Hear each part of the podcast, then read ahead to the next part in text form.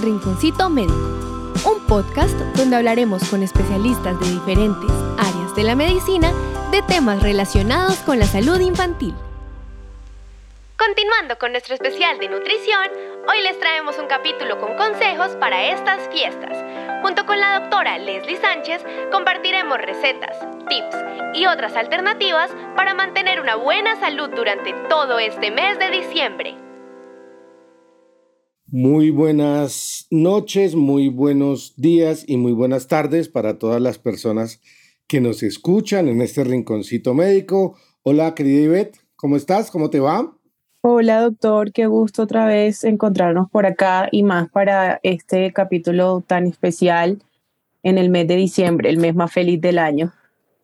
Es cierto, estamos ah, comenzando el mes más esperado por todos nuestros amigos que son los niños y por todos los padres de los niños, por todas las familias, porque es la época de recogimiento, la época en que todos queremos estar cerca, que queremos compartir y sobre todo que se nos despierta algo que en los otros meses no siempre tenemos, que es el espíritu de solidaridad. Y eso hace que este mes sea absolutamente espectacular. Dadas las condiciones de este mes, aprovechamos una nueva invitación con la doctora Leslie para que habláramos o tocáramos un tema muy importante. Esta época de compartir en familia también es una época de alteraciones en todos nuestros hábitos alimenticios. Y esto ocasiona que muchas de las personas que nos están escuchando, después de los gozosos, vienen los dolorosos. En enero y en febrero comienzan a tener los problemas de los excesos que se tuvieron durante las festividades. Entonces, en este momento que perdemos un poco el control, queremos dar algunas orientaciones a nivel alimenticio para nuestros niños que están siempre con nosotros. Entonces, hoy vamos a hablar con la doctora Leslie nuevamente para que nos oriente mucho más con relación a los a los cuidados nutricionales que debemos tener. ¿Te parece interesante este tema, Ivette? Claro, demasiado importante para que los papás tengan una orientación de qué hacer en este mes donde pues hay mucha comida y reuniones familiares y cómo cuidar a nuestros niños. Entonces, bienvenida doctora Leslie nuevamente, muchas gracias por aceptar nuestra invitación. Bueno, buenas noches. Gracias, doctor García, doctora Ivette. Muchas gracias. Sí, estoy muy contenta y muy animada para, para dar algunos truquitos importantes para que esta Navidad no nos dé tan duro con la alimentación. Podamos comer eh, sano sin descuidarnos ni llegar a excesos. Bueno, sin duda ninguna va a ser muy, muy enriquecedor para todos nosotros esto. Vamos a comenzar a hablar algunas cosas con relación a la población un poco más adulta porque mm, en estas épocas, cuando comienzan todas las festividades aquí en Latinoamérica, aquí hay una costumbre de hacer las novenas, que son los nueve días rezando, esperando la llegada de nuestro Señor Jesucristo a Belén.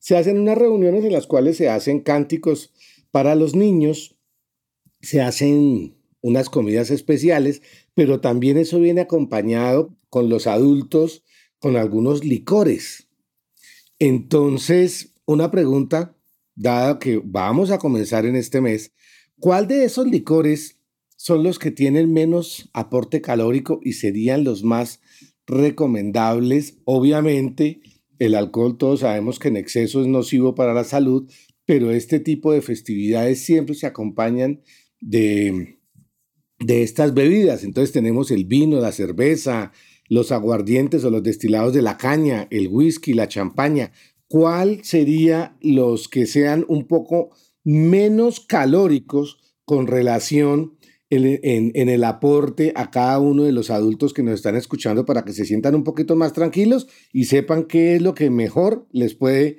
ir en estas festividades? Cuéntenos, doctora Leslie. Bueno, recordemos que todas las bebidas alcohólicas tienen en su contenido azúcar porque básicamente que lo que fermentó y lo que formó ese alcohol fue el azúcar, entonces son bebidas que ya tienen un contenido calórico alto por el hecho de ser a partir de azúcar, ¿no? Dependiendo del tipo de azúcar, a veces si son de frutas, si son de otros aditivos que se les pone, por ejemplo, en el caso de los cócteles, pues aún más cantidad de azúcar. Yo hice una listica más o menos de cómo, de qué, de, del contenido calórico por 100 mililitros, que es algo así como 3 onzas. ¿sí? Tres onzas y algo más eh, de, de, los, del contenido calórico, en, por ejemplo, en un cóctel, el cóctel que menos calorías tiene es el Bloody Mary, porque los cócteles usualmente son muy altos en calorías, pero este como tiene algo de jugo de tomate, entonces tiene más o menos 78 calorías en 100 mililitros, en 3 onzas. Si ya me tomo dos, pues ya estoy aumentándole siempre y cuando la porción sea más o menos de 100 mililitros, 3 onzas y algo más. Una cerveza normal como la que conocemos tiene más o menos en promedio también por ese contenido 41 kilocalorías, pero si yo me tomo una cerveza de 330 mililitros, que es más o menos el estándar de, de contenido de una cerveza, voy a consumir 135 calorías. Es decir, que hay personas que se toman entre 10, 10 a 15 cervezas en cada toma, se están tomando más o menos mínimo 1.350 calorías, que es casi lo que requieren de, de calorías durante el día. Entonces ahí es cuando las cervezas empiezan o el trago empieza a generar que aumentemos de peso. Eh, en cuanto a la cerveza light, que la gente cree que es light porque no tiene alcohol, realmente es porque viene un poco más ligera en calorías y tiene 25 calorías. Ahí difiere con, la, con la cerveza normal, porque la normal tiene 41 y se, se, se disminuye en la light hacia 25. Es una disminución, digamos que grande. Con una cerveza de 330 calorías estaremos obteniendo más o menos unas 70 calorías, más o menos 70, 60, 60 calorías, que también pues sería una reducción. El problema es que solo me tome una, que no me tome las 10. ¿Listo? Eh, las bebidas destiladas en promedio, lo que es el whisky, el, el aguardiente, el vodka, el ron, el ginebra, tienen un promedio de 231 calorías, es decir, que es son bebidas con alto contenido de calorías en un trago de 3 onzas.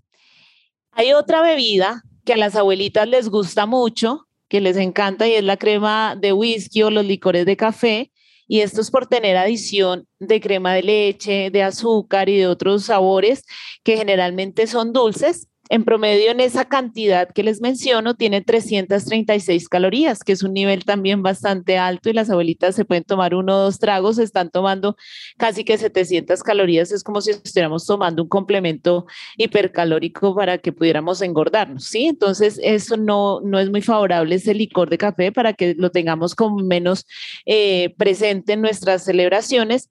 La piña colada, en cambio, tiene una cantidad de 186 calorías en la misma cantidad y el vino blanco y el vino tinto tienen entre 70 68 y 72 kilocalorías. Ese es más o menos el promedio, que son licores que tienen menos cantidad de kilocalorías y además que son tragos que se consumen en poca porción. Entonces podría ser como el licor de, elección en este caso. Claro, o sea que eh, lo que sería recomendable sería tomar vino porque es eh, se requiere mucho más volumen de líquido para que se dé todas las calorías que dan los otros. Porque lo que es eh, la crema de whisky, pues eso sí es terrible, porque eso significaría, dos licores de eso significarían la cuarta parte del consumo energético de una persona en esos dos licores. No podría comer nada más aparte de eso. Eso sí sería un aporte calórico excesivo. ¿Qué te parece eso que acabas de escuchar tú, Ivette? Terrible. Y más la población que la consume, que son los adultos mayores. Es lo peor de todo. Pero doctora, tenemos otra duda bien grande y es, de la comida más típica de Colombia en las novenas y en diciembre son los buñuelos, la natilla y todo lo que tenga que ver con esa pastelería y ese tipo de alimentos Sabemos que son bien calóricos, los, pues son fritos y son llenos de azúcares, pero ¿qué podemos hacer para que sean más saludables y para que estén aptos para el consumo de niños, de adultos mayores y de toda la familia? Listo. Entonces, en cuanto a los buñuelos, eh, digamos que ahora tenemos la ventaja de tener estas freidoras de aire que ahora casi que todo el mundo los tiene en casa. Yo me tomé la tarea de tomar una receta y hacerla en la, en el, en la freidora de aire de manera que pudiera ser como más... Em, una experiencia pues propia y poderla contar de acuerdo a, lo que se dice. Entonces voy a darles como a compartirles la receta de cómo hice los buñuelos, de acuerdo a, a, una receta que también encontré y para que lo podamos hacer en casa. Entonces digamos que para hacer unos buñuelos, más o menos que salgan unos 10 buñuelos pequeños que son los que se acostumbran en Navidad, vamos a tomar una taza de queso costeño rallado, una taza de harina para buñuelos y 10 cucharadas de agua. El agua se va acomodando, se va poniendo de acuerdo a, la, a la textura que vaya tomando la masa. Puede que requiera un poco más de agua o requiera un poco menos. La idea es que quede una masa muy suave como una plastilina armamos los buñuelitos y en, el, en la ollita eh, de la freidora de aire vamos a poner en la base un papel aluminio, de manera que cuando el buñuelo se infle, porque como la freidora tiene huequitos, no se vaya a ir el buñuelo por ahí quede marcado con huequitos, sino que el papel aluminio nos haga ese, ese soporte ahí. Le vamos a tapar con papel aluminio y vamos a aspersar algo de aceite, de, puede ser aceite de oliva o puede ser aceite de girasol, para que no se vayan a pegar los ponemos ahí, armamos nuestros buñuelitos, tratando de que no queden muy pegados, pues porque ellos van a crecer, y los ponemos en la freidora de aire, eh, más o menos por 10 minutos a 160 grados centígrados. Cuando ya haya pasado el tiempo, los sacamos, les damos la vuelta y volvemos y los ponemos otros 10 minuticos. De esa manera, pues nos vamos a evitar primero la cantidad de grasa que vamos a recibir en la, en la fritura, porque es una fritura por inmersión, es decir, que el producto puede absorber un poco más de grasa de la usual y además nos vamos a evitar todos los accidentes caseros que pueden suceder con, el, con la fritura de estos buñuelos. Mucha gente resulta quemada porque se explotan los buñuelos, porque la aceite está, sale muy caliente. Bueno, hay muchos accidentes respecto a la, a la fritura de estos buñuelos. Entonces, esa sería una opción. El buñuelo no puede que no quede completamente redondo porque pues tiene una base sobre la cual se apoya y puede quedar un poquito aplastadito, pero el sabor es el mismo y nos podemos ahorrar la fritura que, eh, la grasa de la fritura. ¿Listo? En cuanto a la natilla, pues yo le sugiero que la preparemos con leche descremada. Eh, si es el caso, ojalá pudiéramos eh, eh, utilizar un edulcorante bajo en calorías como la stevia o, por ejemplo, la, sucralosa, que es la misma esplenda. Podemos utilizar y podemos hacer el dulce de moras casero. También lo podemos hacer con utilizando algo de, de, de edulcorantes sin calorías como los que acabo de mencionar. De esa manera lo podemos realizar. En cuanto a los hojaldres, también me preguntaba, y pues los hojaldres sí no son, alimentos que definitivamente debemos evitar porque la masa de hojaldre tiene muchísima grasa, es una harina que viene muy procesada, entonces y tiene mucho azúcar. Generalmente los hojaldres lo utilizan para poner algo dulce, entonces es un alimento con muchas calorías, en ese caso sí sería eh, mejor evitarlo. No, pues es eh, la eh, suficiente grasa más el aporte de carbohidrato que uno va a colocar y una crema de whisky, ya quedó uno listo. Con mil y pico de, mil y poco de calorías en un momentico. Y es en una sola reunión. En una sola reunión. Ya no faltarían sino otras ocho. Bueno, entonces, siguiendo, siguiendo la idea, como, como, como venimos, ¿qué, ¿qué postres serían como los saludables para uno poder hacer? Cuando nosotros habíamos hablado de las dietas y hablábamos de las frutas, en los niños siempre hablábamos de las cosas que hiciéramos nosotros mismos, pero mismo haciéndolos, los aportes son altos. ¿Cuáles serían los, los que su merced nos, nos recomendaría, doctora Leslie, para que toda nuestra audiencia se sienta un poco más tranquila en, estas, en estos meses o en estos días de festividades navideñas? Bueno, yo creo que nos podemos basar en que ahora disponemos de muchos más productos que vienen bajos en calorías y que de pronto si los combinamos y los preparamos de la manera adecuada podemos lograr eh, resultados excelentes. Por ejemplo, yo pienso que podemos hacer un postre de maracuyá, por ejemplo, donde vamos a tomar una camita de galletas trituradas. Hay unas galletas, no sé si puedo decir los nombres comerciales, se llaman gullón. Son unas galletitas que vienen sin azúcar y las podemos utilizar, las molemos o las, o las pasamos en una una bolsita y las, y las maceramos de manera que podamos hacer una camita de ese postre. Mezclamos aparte, por ejemplo, yogur griego con eh, queso crema light o bajo en grasa y lo podemos endulzar con algo de sucralosa, lo mezclamos y, lo, y le, podemos, le ponemos también gelatina sin sabor diluida eh, lo mezclamos todo muy bien, ponemos una capa de este y encima podemos licuar, por ejemplo, maracuyá con algo de, gelatina sin sabor y ponemos otra, otra capita cuando ya lo anterior haya cuajado, lo hayamos llevado a la nevera y lo cuajamos. Ese es un postre de maracuyá que nos queda muy agradable. También lo podemos endulzar la parte de la maracuyá con sucralosa. De la misma manera lo podemos cambiar por unas, por unas fresas, podemos ponerle la fruta que sea a nuestro agrado y en general podemos utilizar esos ingredientes en variedad de postres, ya ahí podremos usar como la, imaginación. También podemos utilizar eh, productos, eh, porque en, el, en, la, novena es, es, muy útil o muy común hacer ensaladas, entonces utilizar mezcla de verduras con frutas, lechuga con frutas, espinacas con fresas, uvas, ponerles maní. Son ensaladas un poco más saludables que podemos aderezar con el mismo yogur griego o yogur también puede ser sin sabor, descremado. Le ponemos unas goticas de limón y nos queda un aderezo adecuado, agradable. Y podemos también hacer con la gelatina sin sabor eh, y el queso crema algo como muy parecido a un cheesecake y lo podemos utilizar de los sabores que nosotros queramos. Esas son opciones que mm, podemos, como les digo, endulzar con edulcorantes como tipo sucralosa o stevia, son más bajos en calorías y nos van a deleitar, yo creo que de la misma manera, sabiendo aún más que nos estamos cuidando. Claro, y aparte que son bien fáciles de hacer, más que cualquier otro postre que requiera horno, que requiera pues otras cosas.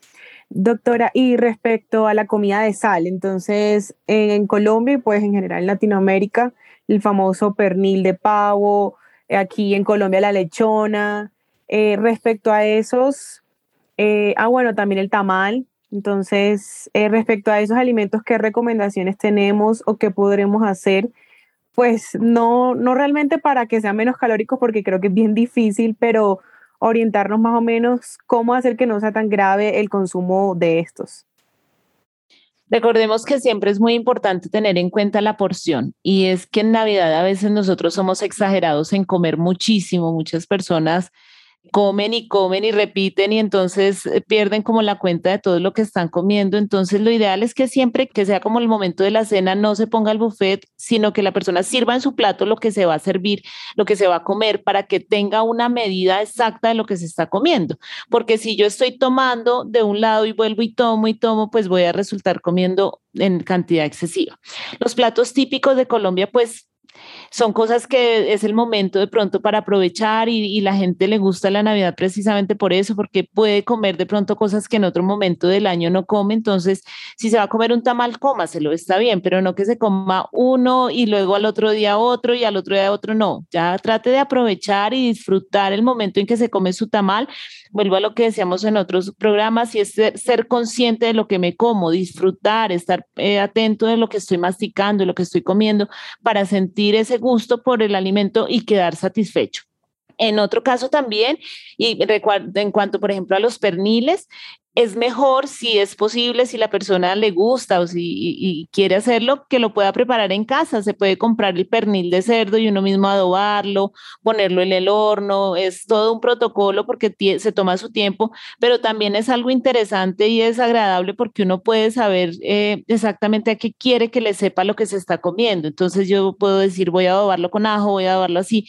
Muy diferente así yo me compro un pernil de estos que vienen en, en embutido, que tienen mucho muchísima grasa, que tienen muchísima sal, que de pronto eh, no me satisfacen en el gusto porque no saben a lo que yo esperaba. Entonces siempre es mejor, eh, si tienen la oportunidad de prepararlo en casa, es mucho mejor para evitar eh, excesos y, y, bajarle a la sal de lo que nos estamos comiendo, porque ese es el problema de los embutidos, básicamente que tienen muchísima sal y mucha grasa. Yo, por ejemplo, el año pasado, usualmente nosotros eh, comprábamos el embutido, pero el año pasado tuve la, la, oportunidad de comprar el pernil de cerdo, adobarlo desde el día anterior y al otro día tomarme el tiempo de prepararlo. Más o menos se toma, dependiendo del tamaño, entre 5 y 8 horas en el horno, pero era algo de lo que todos estábamos pendientes. Digamos que también se toma como la unión familiar para en torno a la preparación de esa cena y eso también es agradable, eso también hace que sea especial ese momento. Sí, claro, porque es que parte de todas las cosas navideñas es compartir. Y antiguamente siempre el centro de toda reunión era la cocina, que era cuando las abuelas estaban con las familia cocinando, esto se fue perdiendo un poco, pero creo yo que a raíz de todo lo que nos sucedió con la pandemia, la cocina volvió a ser un lugar muy dado en la familia para compartir y todos aprendimos a compartir. Los que no estaban acostumbrados a estar en cocina, pues seguramente tuvieron que aprender nuevamente a reencontrar ese lugar tan maravilloso que es la cocina. Y el poder acompañar para hacer todas estas cosas, pues es parte de la Navidad. Eso sin duda ninguna. Dentro de todas las cosas, hemos hablado de los excesos, entonces hemos hablado que comer mucho buñuelo, si es una fritura y todas estas cosas. Existen algunos alimentos, doctora Leslie, que puedan ayudar a corregir un poco nuestros excesos. O sea, hay algo que pueda modular dentro de las mismas dietas o los alimentos, algo que nos permita balancear un poco estos excesos antes de que hablemos de alguna dieta que, se deba realizar. Básicamente que si nosotros consumimos los alimentos de manera balanceada y entre esas comidas que ingerimos en ese momento de, la, de las novenas o de la cena navideña o del fin de año, eh, incluimos verduras y frutas, pues de esa manera vamos a tener como la, el aporte de fibra necesario para que nuestro aparato digestivo funcione bien y no tengamos eh, problemas ni nos vayamos tampoco a los excesos. Recordemos que la función principal de las frutas y las verduras, como les digo, es el aporte de fibra y la fibra tiene la propiedad de dar saciedad. Es decir, que si yo como de estos alimentos, no voy a tener que llenarme tanto, no voy a comer alimentos de otro tipo tan, en tan gran cantidad, porque ya la fibra de las frutas y de las verduras me va a generar esa saciedad. Entonces, siempre es bueno lograr buscar o buscar lograr mejor la, el equilibrio entre los alimentos, que siempre haya de todo un poquito que no nos vayamos a recargar sobre un solo alimento, sino que todo lo vayamos balanceando. Es, eh, sería adecuado, yo lo hago en, mi casa, que siempre en estas festividades pongo una bandeja de frutas, una bandeja de ensaladas, que sean con colores llamativos, combinaciones diferentes de colores, de frutas y de verduras para que em, sea agradable a la vista, llame la atención y que la gente tome de estos alimentos para que mantenga el equilibrio. Eso es lo más importante. Perfecto, pero dentro de estas eh, festividades también existe una gran sobreoferta de alimentos que no sean solamente los carbohidratos. Muchas veces estamos dando una sobreoferta de proteína, entonces damos las carnes con la carne de pavo, el pernil de cordero, el pernil de cerdo, y eso pues asociado con todas las otras los otros alimentos que son los carbohidratos. ¿Esos excesos de aportes de proteínas generarían algún inconveniente también en nuestras dietas por esta época? Pues digamos que las proteínas son alimentos que tardan un poco más en digerirse, la digestión es un poco más lenta, entonces podríamos tener problemas como de, de una digestión que no sea adecuada. Tenemos esos algo de indigestiones que pueden ser muy frecuentes. Las personas pueden sentirse enfermas de porque no han digerido esos alimentos. Entonces siempre es mejor también combinar que sean en pocas cantidades para que no tengamos estos conflictos. En los, las personas, por ejemplo, hipertensas, si tenemos una sobrecarga de jamón de pavo con jamón de pollo y otro tipo de embutidos, estamos dándoles una cantidad muy alta de sal y podemos tener una elevación de la, de la tensión arterial y eso se, se ve muy frecuentemente también por esta época, se descontrola ese nivel. Eh, nuestro cuerpo no va a utilizar el 100% de las proteínas que nos vamos a comer, el cuerpo lo desecha, entonces eh, es mejor no, no sobrecargarnos, sino tratar de utilizar la porción más pequeña. Yo pienso que los colombianos tenemos, em, así como dicen los abuelos, más grande el ojo que el estómago, entonces eh, comemos de acuerdo a lo que vemos. Si vemos que es una porción pequeña, ya decimos vamos a quedar con hambre. ¿sí? Entonces ya nos programamos para eso, pero sí es bueno acostumbrarnos a medir lo que nos comemos, que sean porciones más adecuadas y no exagerar, no guiarnos por lo que nos gustaría ver, sino por lo que realmente necesitamos comer. De acuerdo, doctora. Eh, y ahora que tocó el tema de los hipertensos, hay otra población que es de bastante pues, preocupación y más aquí en Colombia que las enfermedades crónicas son bien frecuentes y es la diabetes. Entonces, el paciente diabético, ¿qué debería comer? Más o menos orientaciones o pues recomendaciones para que tenga, disfrute también las festividades, pero que siempre cuide su salud. Bueno, en el caso del paciente diabético, casi que yo digo que la dieta de un diabético es la dieta que todos deberíamos seguir porque es la más sana. El diabético tiene la fortuna de, si es juicioso, alimentarse muy bien es lo que requerimos todos. Eh, un diabético debe tratar de evitar definitivamente todos los dulces y, alimentos que tengan mucho, muchos, que tengan azúcares, excesos de harinas y, y también pues de frituras con harinas. Entonces yo pienso que para ellos les ha servido mucho lo que hemos hablado de, lograr prepararlo, por ejemplo, los postres eh, con edulcorantes, eh, tratar de hacer los alimentos en bajas, con bajas calorías, en preparaciones saludables, al horno, todo lo que venga preparado sin aceite para ellos sería lo adecuado, igual que para todos y balancear como siempre, como les he dicho, que las porciones equivalgan más o menos a la mano. Entonces, si me voy a servir una porción de ensalada que tenga más o menos mis dos palmas de la mano, si me voy a servir la porción de harina, tratar de que equivalga, eh, que tenga una equivalencia aproximada a un puño de mi manito, empuñar la mano, esa es la porción de harina y la porción de proteína que equivalga más o menos a la, a la palma de la mano, una sola palma de la mano. De esa manera puede alimentarse, servir su plato y comer bien sin exagerar y sin que le haga falta. Creo que eso es lo más importante, ¿no? Recordar que las porciones son importantes y ese equilibrio de las porciones es lo que va a permitir que no vayamos a tener una ganancia ponderal, o sea, un sobrepeso en estas cuatro semanas o seis semanas, porque hasta mediados de enero es que volvemos en muchos lugares de Latinoamérica a retomar nuestras actividades laborales normales y a retomar toda nuestra actividades sociales y familiares nuevamente cerradas y dejamos de tener tanta festividad. Una comida que es muy usual en Latinoamérica es el lechón, es el utilizar mucho la comida de cerdo.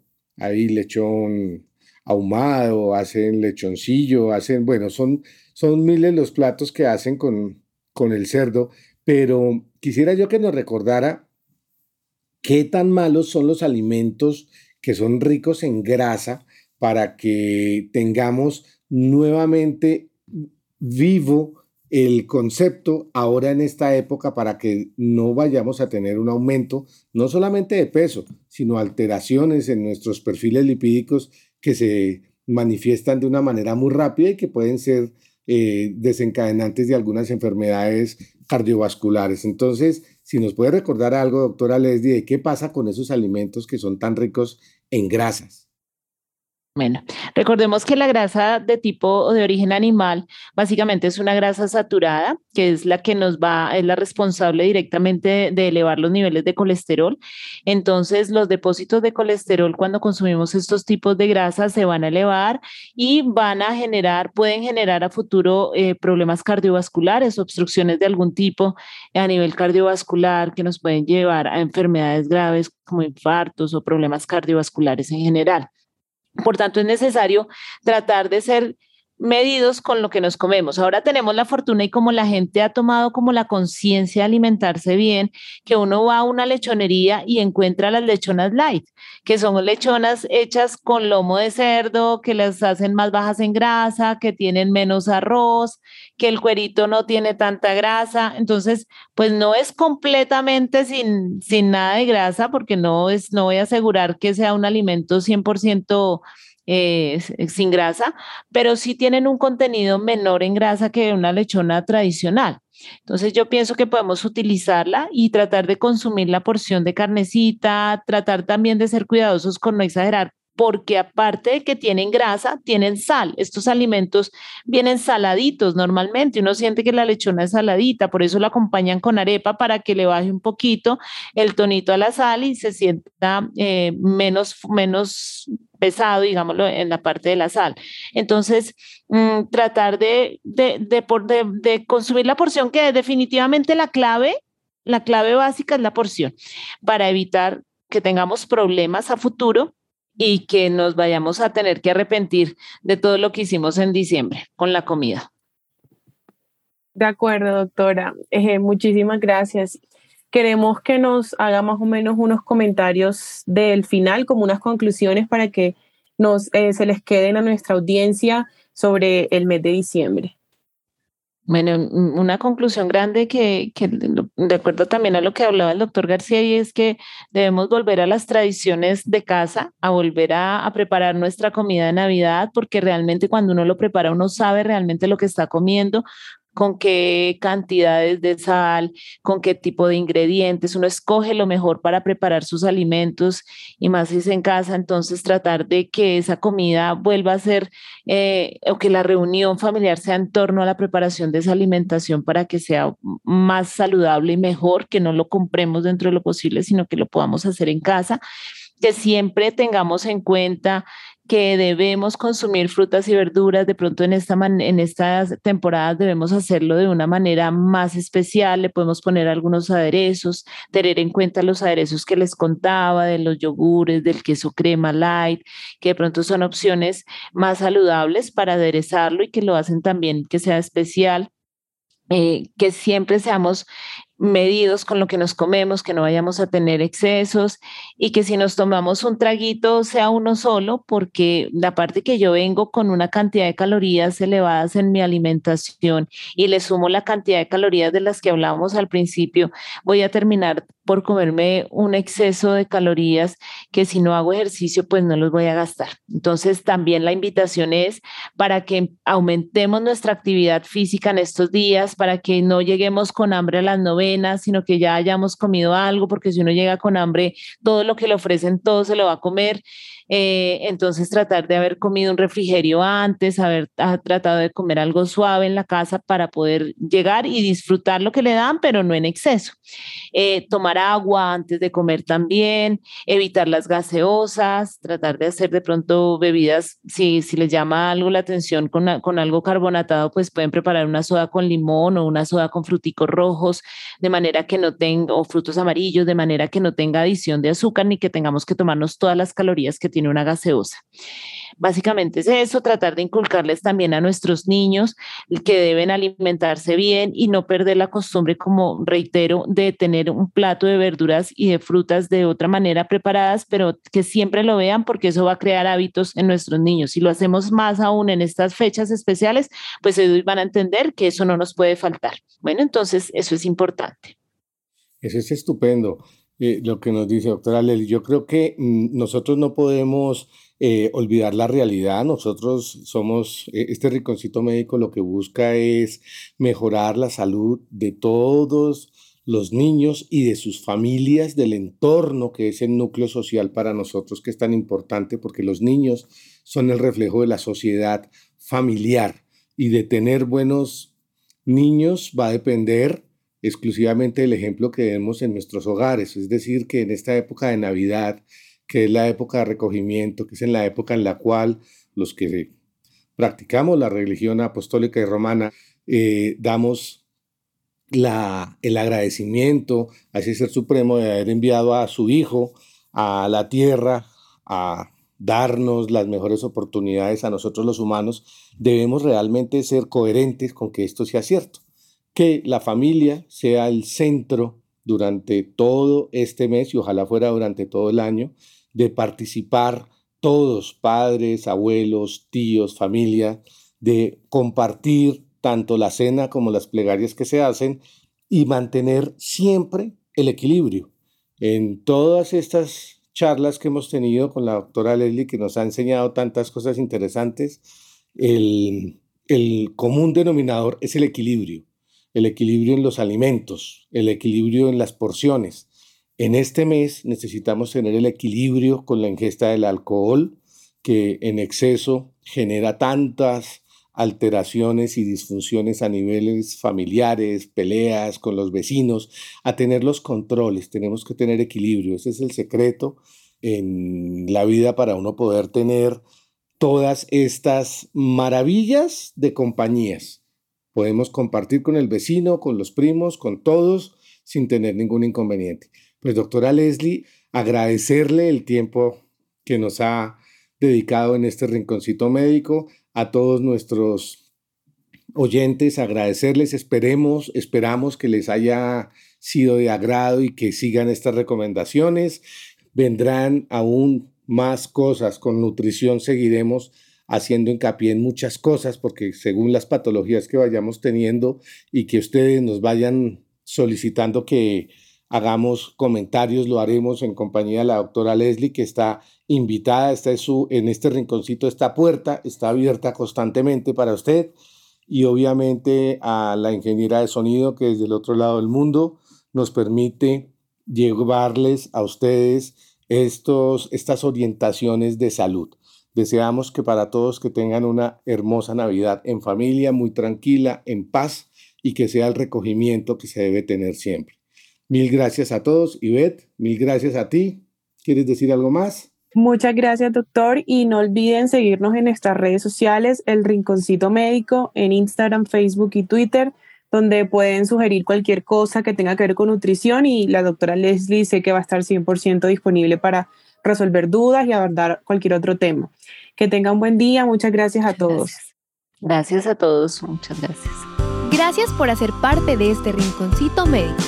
No olvides suscribirte y compartir para que esta comunidad siga creciendo y sigamos aprendiendo de salud infantil.